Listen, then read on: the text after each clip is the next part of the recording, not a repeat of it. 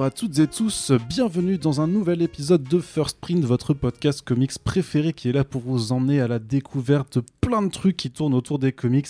On est aujourd'hui présent dans un nouveau numéro du format Omnibus, un format euh, particulier qui vous emmène donc à travers euh, une thématique bien précise sous divers angles. Et aujourd'hui, on s'intéresse à une autrice en particulier, à Trina Robbins, euh, qu'on avait d'ailleurs évoqué dans un précédent numéro euh, quand on évoquait les, comics underground. Et euh, vous allez voir qu'on va s'intéresser à la vie et à l'importance de cette personne dans, pour la place des femmes dans les comics notamment. On va s'intéresser à son œuvre. Et si on enregistre ce podcast en ce début d'année, c'est également pour mettre l'attention sur un projet d'édition, euh, celui de Last Girl Standing en VF, qui est l'autobiographie de Trina Robbins. Et donc, pour parler de cela, nous avons la coéditrice euh, de euh, cet ouvrage, Marie-Paul Noël. Bonjour. Bonjour. Donc, tu es traductrice et éditrice, et c'est toi qui commène ce projet de Last Girl Standing en français. Oui, tout à fait. Donc, je suis coéditrice sur ce projet avec les éditions Bliss. Et donc, avec nous, nous avons Florent Deletagne, qui est donc le coéditeur de, de cet album. Enfin, de ce. Non, pardon. Ce n'est pas un album, c'est de la prose. Tout ce qui est une première dans l'histoire de Bliss. Et tu m'ôtes euh, les mots de la bouche et je refais cette blague euh, qui avait déjà été faite dans une précédente version de ce podcast euh, tombé à l'eau. Florent Dogletagne, éditeur en chef hein, chez Bliss Édition, tu es avec nous à distance, mais tu es avec nous quand même. Tout à fait. Je, je vous parle de, de Gironde, de Bordeaux. Ça fait plaisir. C'est une bien belle ville. Euh, mais nous n'allons pas parler de Bordeaux aujourd'hui, hein, comme nous l'avons euh, dit dans, l'introduction de ce podcast. On fera peut-être un jour un, podcast sur la géographie, sur les belles villes de France. Et on commencera d'ailleurs par Strasbourg, hein, euh, une préférence personnelle. mais donc, mais, aujourd'hui, donc, je disais, on parle donc de Last Girl Standing, on parle de Trina Robbins. Alors on va aller euh, euh, très rapidement dans le cœur du sujet, dans le vif un petit peu. Euh, j'ai envie de dire simplement, Marie-Paul, qui est Trina Robbins? Que peux-tu nous dire sur elle? Alors Trina Robbins, c'est une, c'est une grande figure des autrices américaines. ça, fait, ça fait plus de 50 ans qu'elle écrit et dessine des comics. Alors aujourd'hui, elle a plus de 80 ans, donc elle ne dessine plus, mais elle continue à écrire et elle fait un un très gros travail pour euh, revisibiliser euh, beaucoup d'autrices, notamment des autrices euh, du début du XXe siècle, mais pas que, et, aussi des personnages féminins, parce que ça aussi c'est important de dire, c'est qu'elle replace un peu dans un contexte historique. Elle se définit d'ailleurs, elle, comme historian, donc une historienne euh, en, anglais. Et c'est devenu, en fait, elle a commencé euh, dans les fin 60, début 70, elle a, elle a, fait une conférence, en fait, sur les, sur les femmes dans, la, dans les comics. Et, et elle est devenue euh, petit à petit une pionnière, en fait, du travail de recherche d'histoire dans le, de, des autrices dans la bande dessinée américaine. C'est-à-dire qu'elle a quand même commencé comme, comme, comme autrice à la base, en, bah, en écrivant de la bande dessinée, parce que est-ce que c'était un milieu qui était euh, ouvert aux femmes à l'époque déjà ou pas? C'est une question orientée, hein, bien entendu. euh, disons que en fait, il y, y, a des femmes de, dans, le, dans, les, dans les comics depuis le tout début. Il y a même, euh, ah, tout le monde cite euh, McKay comme étant le, euh, le gars qui a lancé les comics, enfin le, le, le, genre bande dessinée américaine sauf qu'en fait, euh, avant lui, il y avait Rose O'Neill qui euh, faisait déjà des strips, euh, en, qui ensuite a été plus connue pour sa série Les Cupies, qui, a été lancée la même année que, que, que, que Little Nemo. mais voilà, donc, et en fait, les femmes ont à ce moment-là été quand même assez présentes dans le, dans le métier, sauf que elles étaient obligées de s'invisibiliser, parce que tu comprends, si tu as un nom de femme et que tu fais, du dessin, bah, t'es pas publié. Donc, euh, forcément, tous leurs noms, en fait, elles utilisaient toutes des pseudos pour, euh, pour, euh, pour pouvoir être publiés. Donc, il y a eu ça. arrive, arrive la Première Guerre mondiale, il y a un essor, il y a des femmes qui continuent à bosser dans la BD mais de moins en moins. Il y a le, la censure qui arrive avec le, le Comics Code Authority. Mhm, donc euh, là, euh, c'est encore pire, puisqu'il y a même plus de, quasiment plus de personnages féminins euh, intéressants, on va dire, parce qu'il y a quand même des personnages féminins. Et donc arrive, arrive le, début de, du Comics Underground, avec Crumb, etc.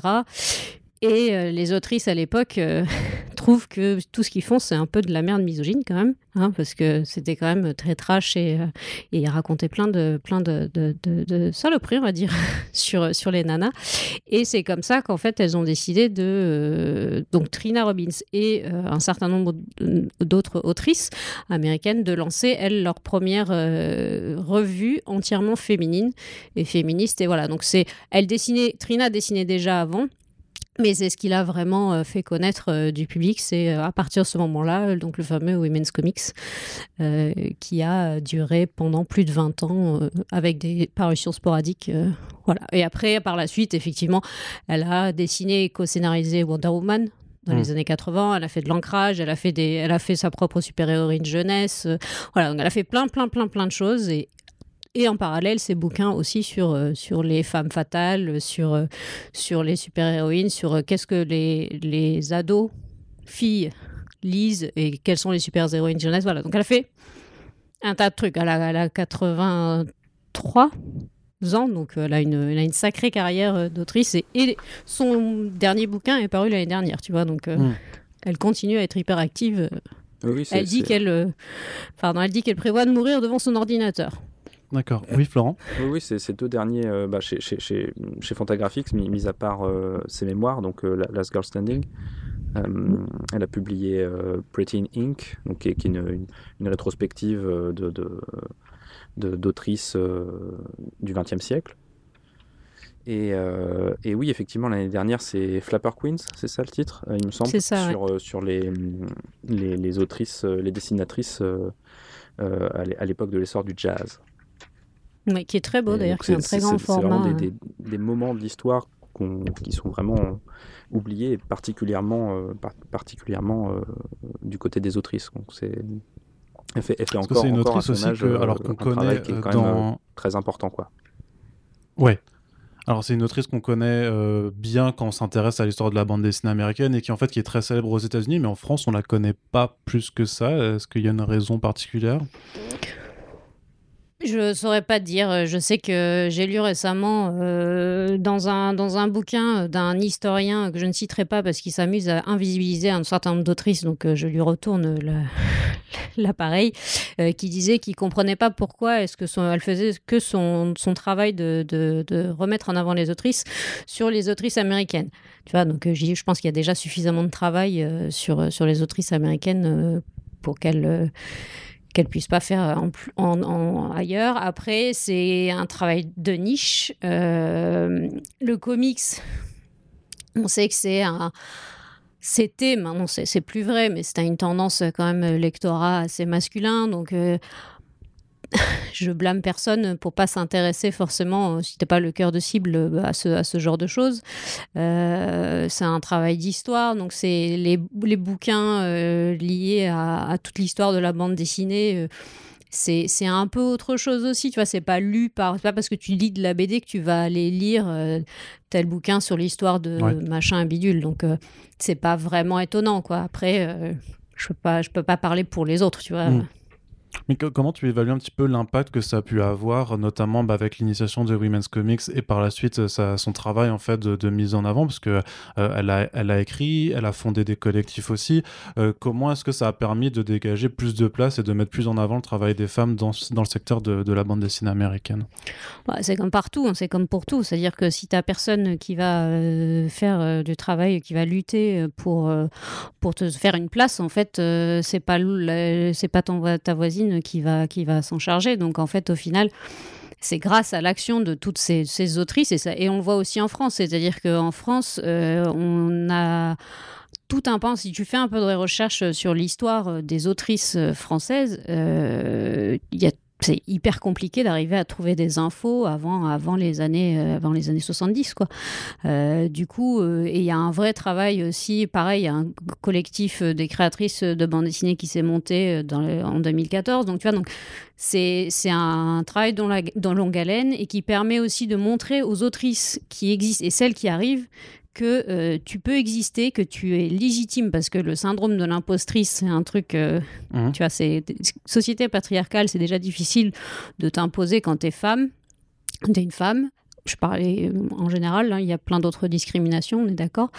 et du coup, grâce à ça, petit à petit, plus tu vois que t'es pas seul, tu es un groupe, tu as quelqu'un qui t'épaule, qui, qui, te, qui, te, qui te donne des conseils, etc. Tu prends confiance en toi, tu permets aussi aux éditeurs de voir, parce qu'il y a aussi la communication publique, c'est important aussi, c'est si tu te montres que tu existes, les gens vont penser à toi. C'est-à-dire que euh, si tu restes dans ton coin, euh, malheureusement, euh, si tu vas pas taper aux portes, les gens vont pas forcément penser à toi. Donc c'est comme ça, c'est petit à petit, ça permet une visibilité dans l'espace public et, dans le, dans les maisons d'édition. Et, et, voilà, après, les gens font, les, éditeurs font les, choix qu'ils font. Et, maintenant, il y a effectivement des collections qui, qui font tout pour, euh, pour prendre des autrices, euh, des, personnes. Euh, ça progresse. Mm. C'est tout petit, c'est vraiment, c'est pas des pas de géants, mais on, y, on avance bien, quoi. Et parce qu'on est quand même justement des années après. Enfin, donc Women's Comics, on est dans les années 60. Là, on est donc un demi-siècle après. Et pourtant, t'as pas forcément l'impression que la situation a fait énormément de, de changements. C'est-à-dire que on reconnaît l'importance du travail de Trina Robbins aujourd'hui parce qu'il parce qu'il est important, mais c'est-à-dire que quand elle a quand elle a mené toutes ces toutes ces initiatives, c'était pas forcément euh, efficace, on va dire. Alors c'était efficace dans le sens où elles se sont fait censurer plus d'une fois. Hein, elles ont dans, dans Women's Comics, ça a été interdit de vente euh, à un certain moment et et et, euh, du coup et elle a été aussi critiquée. par, par notamment certaines de ses collègues, enfin consoeurs en l'occurrence, parce qu'elles elles avaient l'impression, alors qu'elle elle, le précise dans, son autobiographie, que euh, Trina se mettait toujours en avant et était un peu la chef, entre guillemets, sauf qu'en fait, la, la particularité de cette revue Men's Comics, c'est qu'il y avait une, par numéro, c'était une éditrice différente. Donc, c'était, euh, elles étaient euh, une dizaine au départ et il y, a, eu un nombre incalculable d'autrices et un mec, d'ailleurs, ce qui est assez drôle, qu'elles ont découvert des années plus tard parce que le gars avait pris un pseudo, parce qu'en fait, elle, elle, disait non à personne, donc tu pouvais postuler, envoyer tes pages et t'étais publié dans Women's Il y avait un infiltré. il y avait un infiltré, et comme il n'y avait pas Internet à l'époque, tu pouvais pas faire des recherches sur mais qui c'est ce mec-là? Voilà, donc ça c'était assez drôle. Mais, euh, mais oui, donc oui, elle a essuyé, elle a essuyé des critiques, elle a, elle a, elle a été la première femme. Alors, elle, elle l'aurait été, j'ai pas trouvé encore l'information, à écrire euh, une histoire de lesbienne. Mhm. Euh, en comics. Euh, et il y en a qui lui ont reproché sa manière parfois de, parler de l'homosexualité. Ou alors le fait qu'elle se revendique féministe, mais qu'elle dessine des, des, corps qui sont des belles femmes, quoi. Et elle disait, il n'y a pas de raison que c'est pas parce que je suis féministe que j'ai pas envie de, de, dessiner des belles femmes. Après, je peux comprendre l'argument dans, les deux sens. Donc ça, c'est pas, moi Mais enfin, pour le coup, effectivement, comme beaucoup de, de pionnières et de, de, personnes qui essayent de faire bouger les lignes, forcément, tu te, tu te prends des critiques euh, et, et, c'est aussi comme ça que tu peux améliorer euh, ta déconstruction et, ton, et ta lutte et euh, faire qu'elle soit encore plus efficace et que du coup, bah, 50 ans plus tard, on soit là en train de dire c'est une figure marquante de la bande dessinée indépendante américaine et que c'est pour ça qu'aujourd'hui on fait son autobio avec, avec Florent. Oui, et puis c'est. C'est effectivement, il ne s'agit pas d'héroïser d'héroïser la, euh, enfin d'héroïser quiconque. Euh, je pense ce qui est intéressant dans les mémoires, c'est qu'il y a un point de vue. Euh, enfin, je trouve pas qu'elle glorifie son action ou quoi que ce soit. C'est dans, dans, ses mémoires, c'est quand même très très magnanime, je trouve. Et, et bon, c'est des mémoires, donc effectivement, c'est son point de vue, mais mais ça, ça reste ça reste très ouais, très magnanime, je trouve quand elle explique, euh, tout, ce qu'elle a, qu'elle réalisé. Et, euh, c'est aussi intéressant de voir, bah, comme, tu dis, Marie-Paul, euh, toutes ces critiques-là, c'est quand même dû aussi au fait que elle s'inscrit dans la deuxième vague, la deuxième vague du féminisme, et c'est une, figure importante de la deuxième vague aux États-Unis, et avec tout, ce que ça a apporté, et aussi toutes les critiques euh, constructives qui ont pu être amenées après euh, à, la suite de ça, à la suite des années 70. Donc c'est ça qui est intéressant, voir euh, quel jalon ça a apporté. Quoi. Alors un petit mot pour celles et ceux qui nous écoutent et qui, comme moi, ne savent pas forcément ce qu'est la deuxième vague du féminisme. Marie-Paul, si tu peux nous en dire un petit peu plus. Juste. Euh, en fait, elle est en plein mouvement de libération des femmes. Euh, aux États-Unis, on, a, j'ai l'impression que les États-Unis sont toujours un peu en avance sur les luttes féministes par rapport à à d'autres pays, notamment notamment la France. Euh, et alors que dans les années 70, c'était déjà en France, c'était déjà bien bien ancré. Mais mais en fait, les premières vagues de féministes, c'est c'est Pardon, excusez-moi. Euh, c'était euh, c'était avant les avant les avant les années 50 donc c'était euh, c'était c'était d'autres luttes, c'était la lutte de pouvoir avoir un compte en banque, c'était le, le, droit de vote, c'était de pouvoir avoir un travail, de pouvoir porter des pantalons et là on est dans une deuxième vague qui elles elles ont grandi, c'est-à-dire que Trina elle est née en 38 donc elle elle est, elle, est, elle a grandi avec avec des grandes figures féminines et féministes pardon. euh, à l'époque et elle se retrouve, elle, deuxième vague euh, dans les années 70 où c'est vraiment le mouvement de la libération de la femme. Et d'ailleurs, elle a participé, elle a, eu d'autres, elle a essuyé d'autres euh, critiques parce qu'elle a notamment édité une revue pro-avortement. Donc euh, ça, tu vois, et, et, aussi une autre revue euh, euh, pour AIDS, donc pour, pour l'association qui lutte contre le VIH. donc voilà, donc c'est fait partie effectivement d'une deuxième vague où, où elles ont pris, elles en ont pris plein la, plein la figure, parce que tu comprends, les féministes, c'est un peu Satan, quoi. Oui, bah toujours hein, actuellement. Enfin, j'imagine que même publier une revue pro-avortement aujourd'hui, ce sera pas forcément euh, bien accueilli de, la part de tout le monde. Bah, en euh, tout cas, en Pologne, c'est sûr, vu qu'ils viennent de réinterdire l'avortement, par exemple, tu vois. Donc, hmm. euh. Puis Marie-Paul, moi, elle, me, elle, me, elle, me, fait peur. Enfin, j'ai.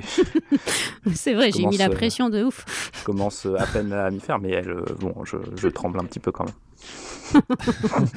et, par rapport à Wonder Woman, il y avait une situation particulière parce que c'était l'une des premières autrices à, pouvoir écrire le personnage de Wonder Woman. Il y avait, et qu'est-ce que, est-ce que ça a pu influer un petit peu euh, sur euh, la façon dont, euh, bah, dont en fait on accorde aussi aux femmes des personnages aussi importants, aussi iconiques, notamment dans le mainstream?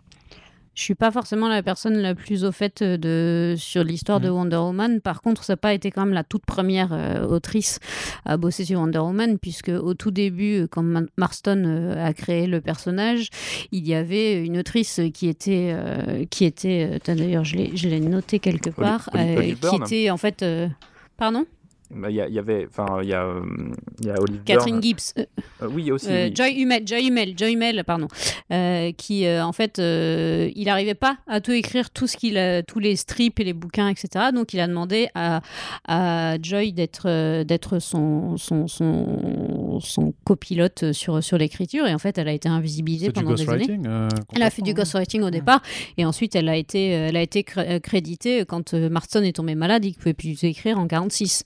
Donc ça n'a pas quand même été la première Trina, mais je pense que ça a été euh, quand euh, c'est dans les années 80, on commence petit à petit effectivement euh, à avoir des autrices, parce que les autrices aussi à un moment elles pouvaient être que coloristes par exemple, chez les Big Two. tu comprends, elles n'avaient pas du tout la. Il n'y a que Ramona Fradon qui a pu bosser pendant 10 ans sur Aquaman dans les années. 50 50 ouais, 50, 50, 60. Ouais. Euh, et du coup, ouais, donc euh, effectivement, l'avenue de Trina sur Wonder Woman permet de montrer que ah bah oui elle sait non seulement elle sait écrire mais en plus elle sait dessiner donc ouais peut-être qu'effectivement les autrices euh, peuvent bosser sur, sur, des, sur des grosses licences de super-héros quoi sachant que même encore aujourd'hui, c'est pas forcément le cas parce qu'il euh, y a encore quelques semaines, on était en train de, pas de s'extasier, mais de, de, porter attention sur le fait que, par exemple, que Mariko Tamaki euh, prenne les, les commandes d'un titre comme Detective Comics. Parce que même aujourd'hui, bah, c'est rare d'avoir des femmes qui écrivent euh, du Batman ou, ou affiliées, quoi. Ouais, et pourtant, on a quand même des grands noms euh, de Gail Simon, Kitty Thompson, euh, euh, Becky Clunan, enfin des, des, nanas qui ont bossé sur des, sur des grosses, sur du Batman, sur des grosses licences. Donc, je trouve, pour moi, c'est normal. Je veux dire que ce soit, c'est pas leur, leur, leur, genre qui va définir leur capacité à, réaliser des comics, quoi. Mais le, mais le fait est que ça, que ça reste encore rare. Trina Robbins, ce qui est, ce qui est bien, ce qui est cool, c'est qu'elle est encore en vie. Donc, c'est pas, c'est pas des mémoires posthumes, c'est pas quelque chose que vous publiez euh, après euh, la, disparition de, cette dame. Et euh, tu l'as rencontrée Tout à fait. Et, elle a un peps. J'aimerais bien avoir, être, avoir sa forme et, euh, euh, à, son âge. Je l'ai rencontrée il y a, euh, j'allais dire il y a deux ans, parce que j'arrive pas à me convaincre. On est en 2021. Merci la pandémie. je l'ai rencontrée en 2018 au Comic Con de San Diego.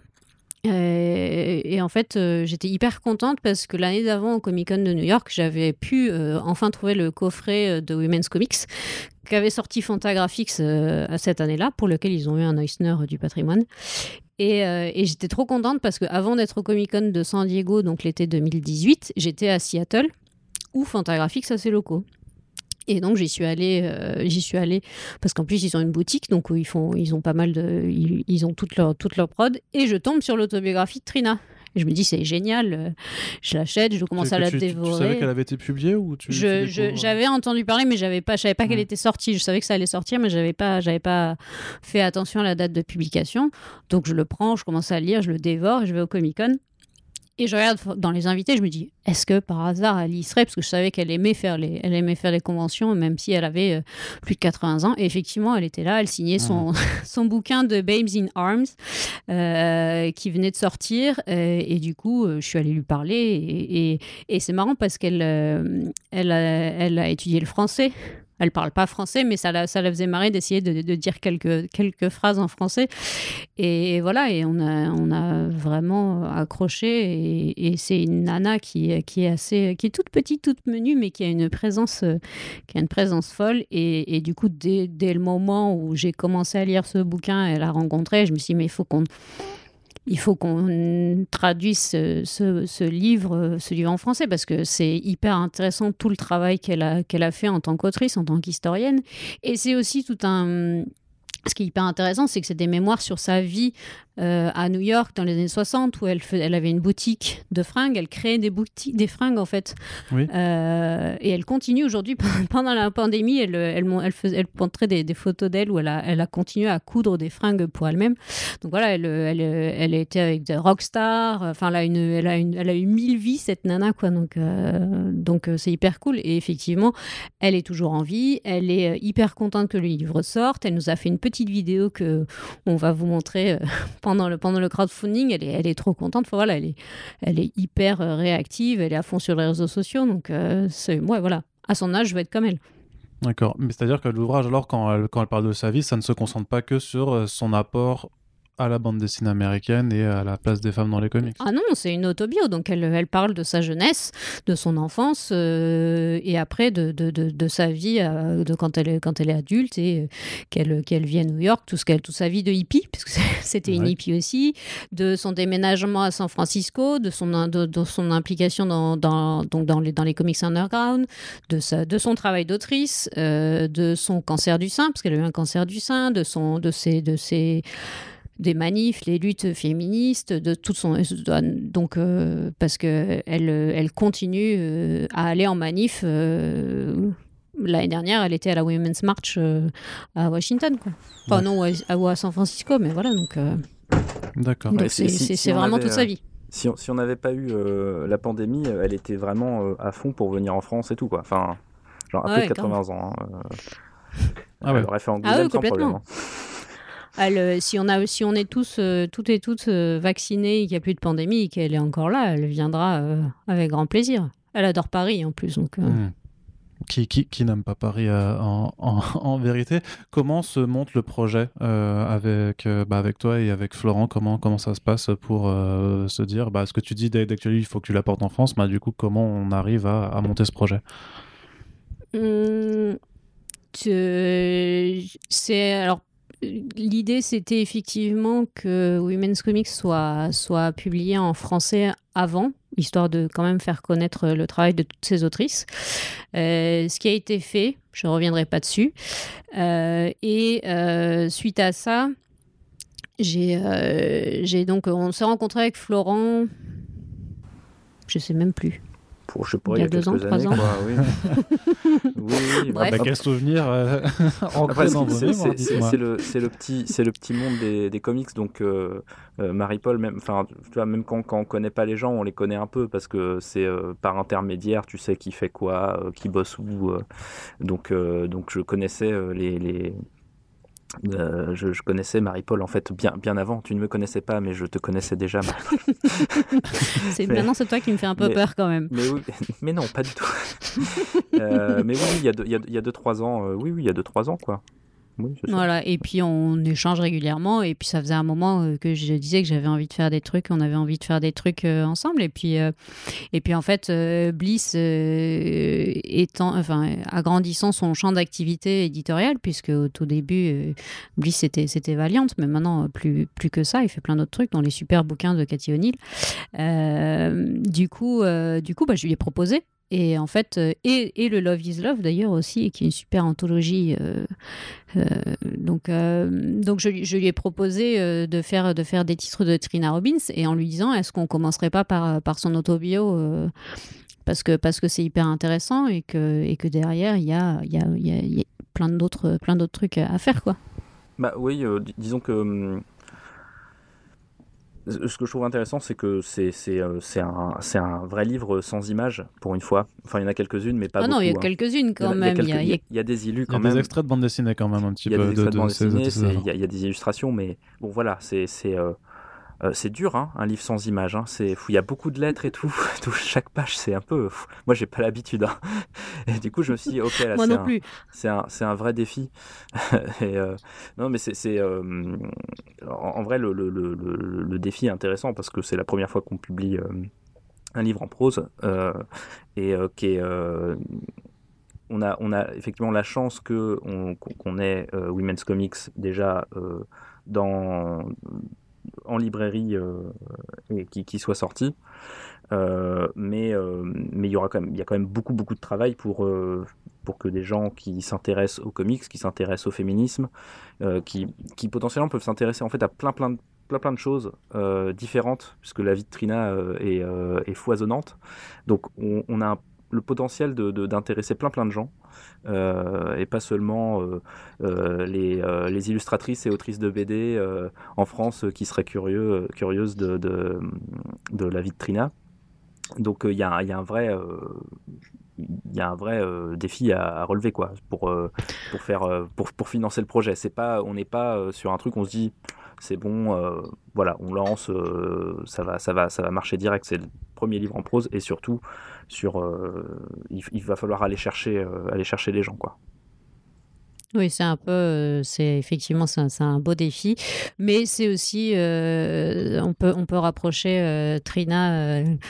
De, de, de, des, figures américaines, dans une moindre mesure évidemment, mais d'Angela Davis, Gloria Steinem, qui viennent, qui sont aujourd'hui à peine publié en VF. Alors Angela Davis un peu plus, mais Gloria Steinem, ses, bouquins ont vraiment explosé. Enfin, son, son, son, bouquin sur la route, là, qui est vraiment super, est sorti l'année dernière, tu vois. Donc on est, en vrai, on est aussi dans le timing de, des, figures euh, féministes américaines. Euh, bah, c'est pour, pour, ça qu'il y, y, a un vrai... Euh, on, part, on part d'une d'une niche relative, surtout en, France où Trina est, peu connue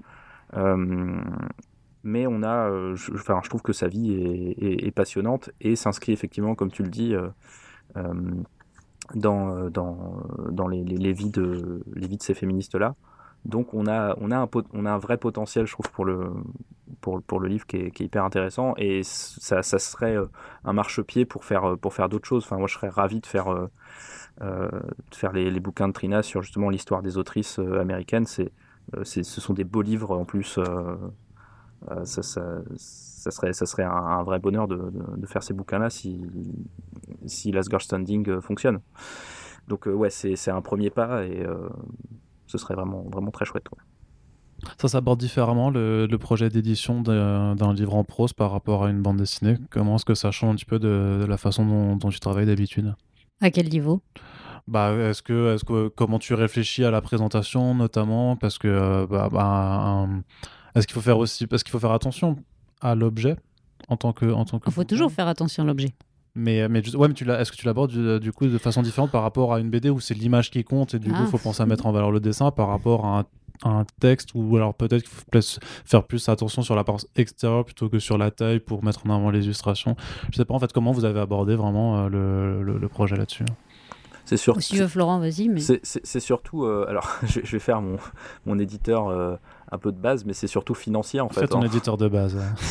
Non, mais c'est surtout financier. Lui, c'est le pognon. Lui, c'est le pognon. Bah, il, il, faut, enfin, si on fait un, financement participatif, c'est bien parce que c'est, c'est un, la, prose, ça coûte plus cher à produire, à adapter. je veux dire, traduire, traduire mm. la traduction au feuillet, enfin, c'est, c'est, quand même plus, cher que, la, que la traduction de, de comics. Euh, donc c'est quand même un sacré budget pour un projet euh, incertain dans le sens où on n'a pas l'habitude de publier euh, des mémoires, des autobiographies d'auteurs ou d'autrices ou des, ou des livres sur l'histoire de la BD ou enfin de ce, voilà, ce, ce, type de, ce type de bouquin. donc l'approche elle est différente dans dans le sens où on a euh, un peu plus de contraintes financières. Et euh, après, on n'en sait rien. Si ça, si ça explose et qu'on peut augmenter les tirages et faire quelque chose de formidable, ce serait, enfin, voilà, ce, serait, ce serait top. Mais c'est pas, c'est pas un livre qui, évidemment, de, base en tout cas, tel qu'on construit le projet, va, va se vendre à 10 000 exemplaires dans toutes les librairies généralistes. on l'espère, cela dit. On, l'espère, euh, on l'espère. Mais euh, voilà, le, on, aborde plutôt ça. Euh, c'est comme ça qu'on l'aborde différemment. Moi, je l'aborde différemment par rapport à mes autres projets en, financement participatif. C'est qu'on on va devoir. Enfin, là, on, travaille justement pour attirer euh, vraiment euh, d'autres lecteurs quoi euh, comme on a dit ça peut ça peut aller de ceux qui s'intéressent à la contre-culture des années 60 70 au, à des à, des à des gens qui seraient intéressés par par par Trina en, soi. Enfin, on, a vraiment plusieurs, plusieurs lectorats qu'on peut attirer. Donc, c'est, donc en, en, cela, on, le travail, il est, il est vraiment différent de euh, de notre travail sur euh, Valiant, où on a déjà quand même un lectorat qui est, est installé et de notre travail sur euh, nos, livres jeunesse, où on commence, où on commence un petit peu quand même à, à, créer une communauté autour, autour de ces livres-là. Donc c'est un, un, chantier tout nouveau, donc on travaille, on travaille différemment en ce sens-là. Et, euh, et, quoi d'autre euh, Non, oui, c'est surtout ça. Et puis aussi, on travaille différemment parce qu'on. Enfin, euh, cette fois, on c'est pas nous qui avons émis l'idée du projet, qui avons apporté le projet. c'est Marie-Paul qui est venue et, on a d'ailleurs on a, pas mal réfléchi avant de lancer la campagne et de se caler et de récupérer les droits du bouquin sur euh, la manière, comment on le ferait. Est-ce que, est -ce que ce serait plutôt euh, Marie-Paul qui le fait euh, dans son coin et nous on apporte un soutien, ou on essaie de faire, on essaie d'aider, on essaie de faire un truc? Est-ce qu'on coédite? Est-ce que voilà, c'est l'organisation du projet est, totalement inédite pour nous. Mais après, pour aborder la partie bouquin, lui-même. Mm. Euh, l'édition VO est déjà, est déjà très chouette, en fait, et du coup, au final, ça, ça revient au même, entre guillemets, qu'une adaptation de comics. Tu prends, tu, prends ton, tu, prends ton bouquin VO, et par rapport aux spécificités, tu il faut regarder quand même aussi un peu ce qui se fait en, en, prose, en prose française. Donc, du coup, euh, j'ai pris pas mal de mes bouquins féministes euh, qui ont diverses tailles, le carton de la couverture, etc., voir si quel type de grammage tu parles. Non. Au final, c'est le même travail éditorial derrière de, de, est-ce que tu gardes exactement la même taille? Donc le, la VF sera pas tout à fait la même taille que la VO. Donc c'est le même boulot que quand tu, quand tu adaptes un, comics euh, et que tu commences à bosser sur une nouvelle série. Est-ce que tu gardes le format d'origine? Est-ce que tu l'adaptes? Le format des comics américains est un peu différent en France. Euh, on a souvent des éditions qui sont plus belles, plus travaillées. Euh, et d'ailleurs, les Américains le disent, le disent très souvent. Les bouquins français euh, sont, sont hyper beaux. Et ils commencent aussi de leur côté à faire des éditions de ce type. Donc, donc on essaye toujours de, faire le, le, meilleur travail éditorial, quel que soit le type de livre que, sur lequel on va travailler. Quoi. Et après, comme c'est de la prose, L'avantage, c'est que la fabrication, c'est euh, quand même un peu moins cher. Euh, L'impression euh, coûtera peut-être un petit peu moins cher qu'un comics parce que c'est du noir et blanc. compense euh, la, la, charge de travail et les frais de traduction. Voilà, tout à fait. Parce que là, effectivement, tu te retrouves avec 200 pages de prose à, traduire. Tout à fait.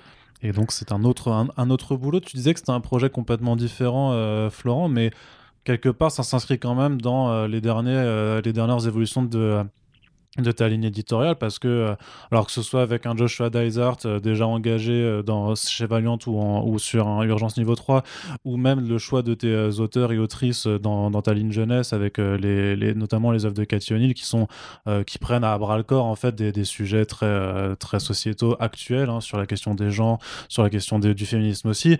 Donc en soi, c'est pas si différent non plus que ça. Enfin, c'est pas si surprenant de, de, de te voir en fait collaborer sur ce projet.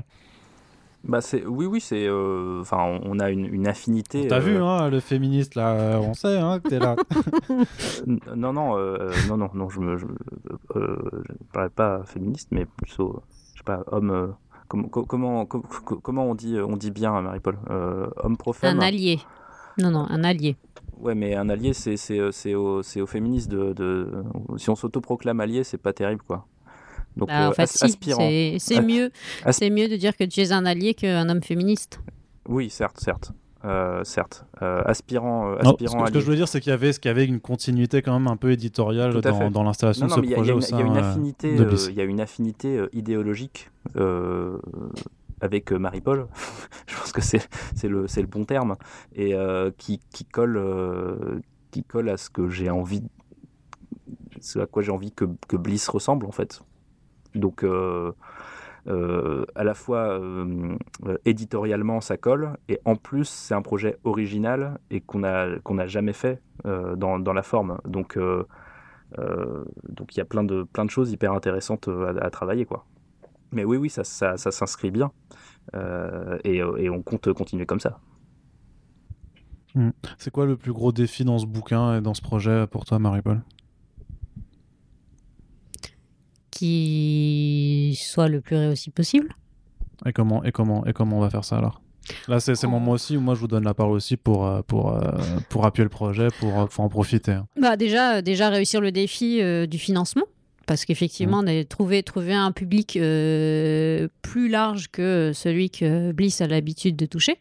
Euh, et ça, ça fait partie euh, notamment de, de, de, mes, de mes missions, c'est-à-dire que, il faut que j'aille chercher dans, dans, tout mon réseau de, de, lecteurs et lectrices et, et de tout militants, etc. Donc ça, j'ai déjà commencé à en parler.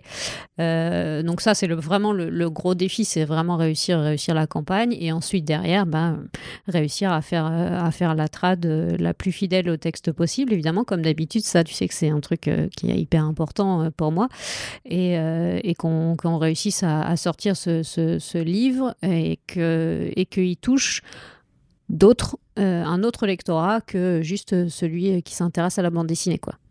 Je pense que ça, c'est hyper important parce que, encore une fois, c'est une autrice marquante américaine, mais elle n'est pas que ça. Elle a, mmh. fait, elle a fait des tas d'autres choses et, et c'est, je trouve que c'est, euh, c'est, très intéressant dès lors qu'on s'intéresse à la culture américaine, quelle qu'elle soit, de pouvoir lire des, des, vies de personnes et notamment de femmes et, euh, et tout, ce qu'elle a, tout ce qu'elle a pu faire. Donc, euh, donc voilà, donc, pour le coup, vraiment réussir à ce que le bouquin sorte et soit lu par le plus possible. Et le projet, quand même, alors, si j'ai bien compris, c'est quand même aussi de pouvoir à, terme apporter d'autres de, de, ces œuvres alors euh, en, français? Bah oui, dans l'idée, dans l'idée, ça serait, ça serait super. Ouais. On a déjà, on a déjà échangé avec Florent sur euh, quel, quel titre on aimerait, on aimerait faire, mais. Ah bah oui, oui. Euh, je veux dire, ça, on, si on a euh, Women's Comics, qui est quand même un très très gros morceau, et, euh, et euh, Last Girl Standing en, France, on, peut, on peut sans problème continuer. Et en plus, je, je trouve aussi que ces autres titres, notamment ces beaux livres et ces, ces, ces, livres sur, sur l'histoire, l'histoire des autrices américaines, apportent encore un autre format et, et, une autre, même une autre collection hein, de, beaux livres, de livres d'art, de, de, de livres euh, plus patrimoniaux qui, qui moi, de, de, de, développer. Donc, euh, ouais, carrément, ouais. Carrément, c'est prévu. D'accord. Bon, bah, c'est des projets qui, qui arriveront. Et euh, surtout, bah, rappeler alors que la campagne, alors elle n'est pas encore lancée, alors on a enregistré ce podcast, mais le jour où vous l'écouterez, euh, ce sera le cas. Donc euh, c'est de quelle date à quelle date pour que Le lien sera dans la description du podcast, mais juste remettre les indicateurs en temporel. Si, si, tout, si tout va pour le mieux, la campagne devrait être lancée le 1er février et courir jusqu'au 8 ou 9 mars. 8 ou 9 mars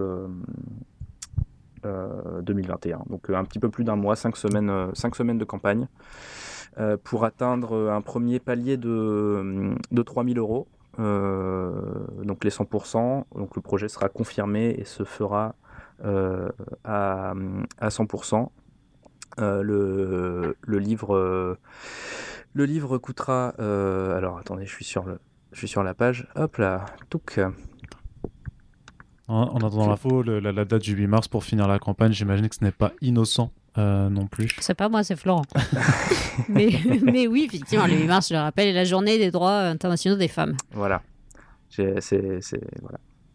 malin, hein c'est malin. Bah, bah, il y a de la symbolique partout, ah, donc euh, c'est ce qu'il faut, clairement. Euh, le, livre sera, euh, coûtera, coûtera 22 euros sur, sur Ulule et inclura les, les, frais de port. et voilà, ce sera un, un, livre, voilà, couverture souple, dos carré, 200, donc plus de 200 pages, hein, puisque les, les, trades évidemment augmentent le, le, nombre de pages. on, sera certainement autour de 240 pages. Euh, et bien sûr, euh, si donc euh, une petite carte postale est offerte déjà d'office avec le livre pour toutes les, les, participants et participantes. Et, et on espère, on espère atteindre d'autres paliers pour débloquer du matériel supplémentaire, puisque la carrière de, de, de Trina est, on l'a dit, foisonnante. Donc il y a le potentiel de, rajouter euh, du matériel inédit qui serait qui, n'est même pas euh, même pas publié dans l'édition dans la version américaine la version originale.